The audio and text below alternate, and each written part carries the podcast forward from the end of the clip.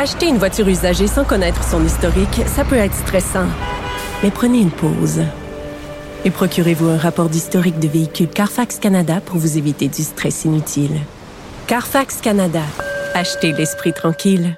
Féminicide et violence au Mexique, c'est un texte qui a été publié, euh, en fait, qui a été publié hier dans Tabloïd. On a au bout du fil son auteur euh, Jules Falardeau, en fait, euh, qui s'est entretenu avec Heidi Silva, qui est professeure à l'Université nationale autonome de Mexico, et elle nous racontait vraiment les conséquences horribles du climat de violence extrême au Mexique en ce moment. Bonjour Jules Falardeau. Bonjour. Écoute, quand j'ai lu ça hier, évidemment, tout le monde sait un peu qu'au Mexique, ça brasse pas mal, qu'il y a des quartiers, notamment des régions au nord du Mexique où des femmes disparaissent euh, sans laisser de traces, puis on se pose pas trop de questions. Mais quand j'ai lu ton texte, j'ai trouvé ça assez inquiétant de voir que ça, se traduisait jusque dans le quotidien, cette espèce de climat de méfiance-là euh, de tous les instants.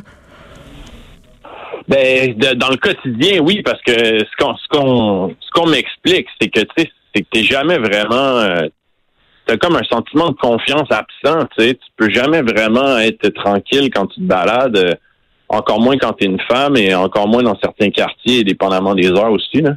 OK, mais euh, tu dis. Je donne un exemple, par exemple, euh, un exemple vraiment frappant, c'est quand l'expression, genre, je vais t'appeler, je vais te trouver un taxi sûr.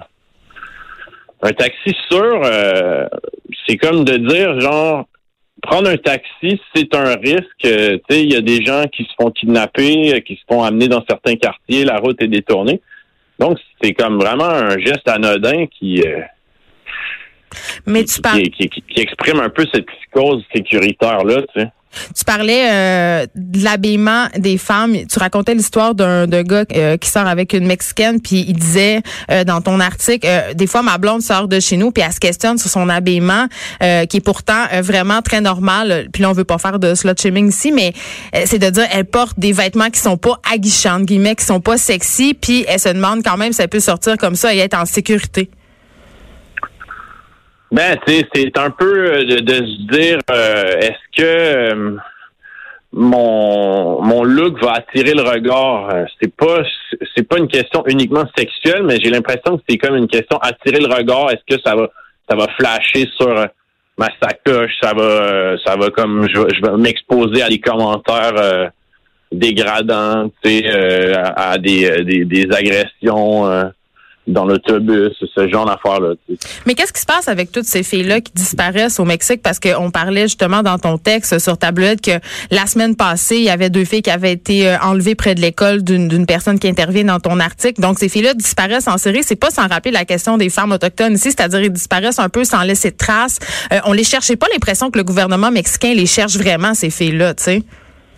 Bon, d'abord, c'est sûr qu'il arrive absolument rien.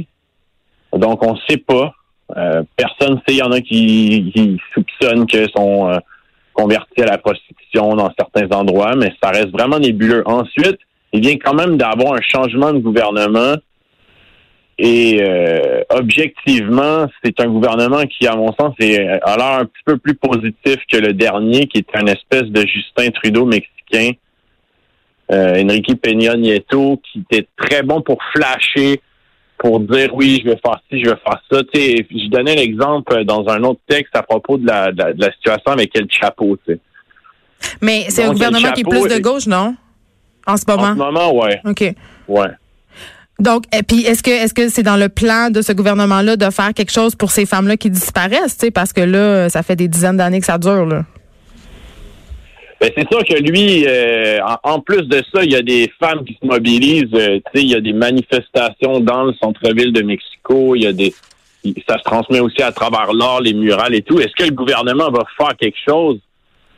C'est un gros problème, mais c'est un problème qui est large aussi, qui a rapport avec les inégalités, qui a rapport avec la violence des cartels. Donc, euh, mais je pense une grosse tâche qui l'attend. Merci euh, Jules Falardeau euh, d'avoir été avec nous. Je pense que ça rapporte aussi Vanessa euh, avec la façon dont on considère la femme au Mexique. Jules en parlait dans son article par ailleurs qu'il y a une espèce de machisme latent. Le, la vie des filles est pas considérée comme étant très importante. La façon dont on représente le corps de la femme, c'est les filles au Mexique ont vrai. J'ai l'impression, c'est parce que Jules en parlait dans son texte, elles sont retrouvées, ils ont été torturées, souvent violées, leur corps mutilé, déshabillé. On, on, J'ai l'impression l'impression les voit vraiment comme des femmes objets, puis c'est ça qui est un peu déplorable. Puis je pense qu'on devrait changer ça à la base. Euh, ça fait partie du problème. Parmi un de mes plus grands regrets dans la vie, Geneviève, il y a cette exposition là, il y a deux ans euh, de Teresa Margolès là, qui était venue euh, au musée des arts contemporains au MAC, en fait, si je me trompe pas, pour faire une exposition sur la violence au Mexique, la violence des cartels. En fait, c'est une des plus grandes artistes mexicaines de sa génération, cette femme-là, et elle avait monté en fait des espèces de, de structures pour raconter la violence. Et il y avait dans une salle, entre autres, des toiles qui étaient affichées en fait sur euh, des linges, donc du linge blanc. Et en fait, ce linge blanc-là, c'était en fait les linceuils qu'on utilisait pour recouvrir les, corps, les corps des femmes qui avaient ah. été retrouvées. Donc vraiment une exposition euh, percutante, Geneviève, dont j'ai entendu le, plus grand bien. Euh, je sais que ça a été en tournée pendant longtemps. Je sais pas si elle va revenir ici, mais c'est il y a des artistes quand même là, qui prennent la parole. Jules le disait tout à l'heure. Il y a des manifestations. exactement, beaucoup de mobilisation. Il y a comme un, renouveau du féminisme, de la question féministe en fait au Mexique, qui passe en fait par la dénonciation des violences systématiques à l'égard des femmes.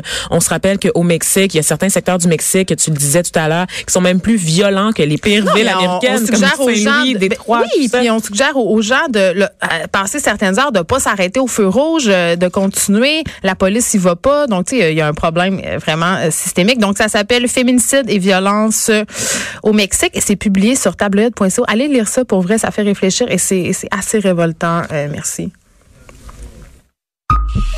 Les effrontés. De 9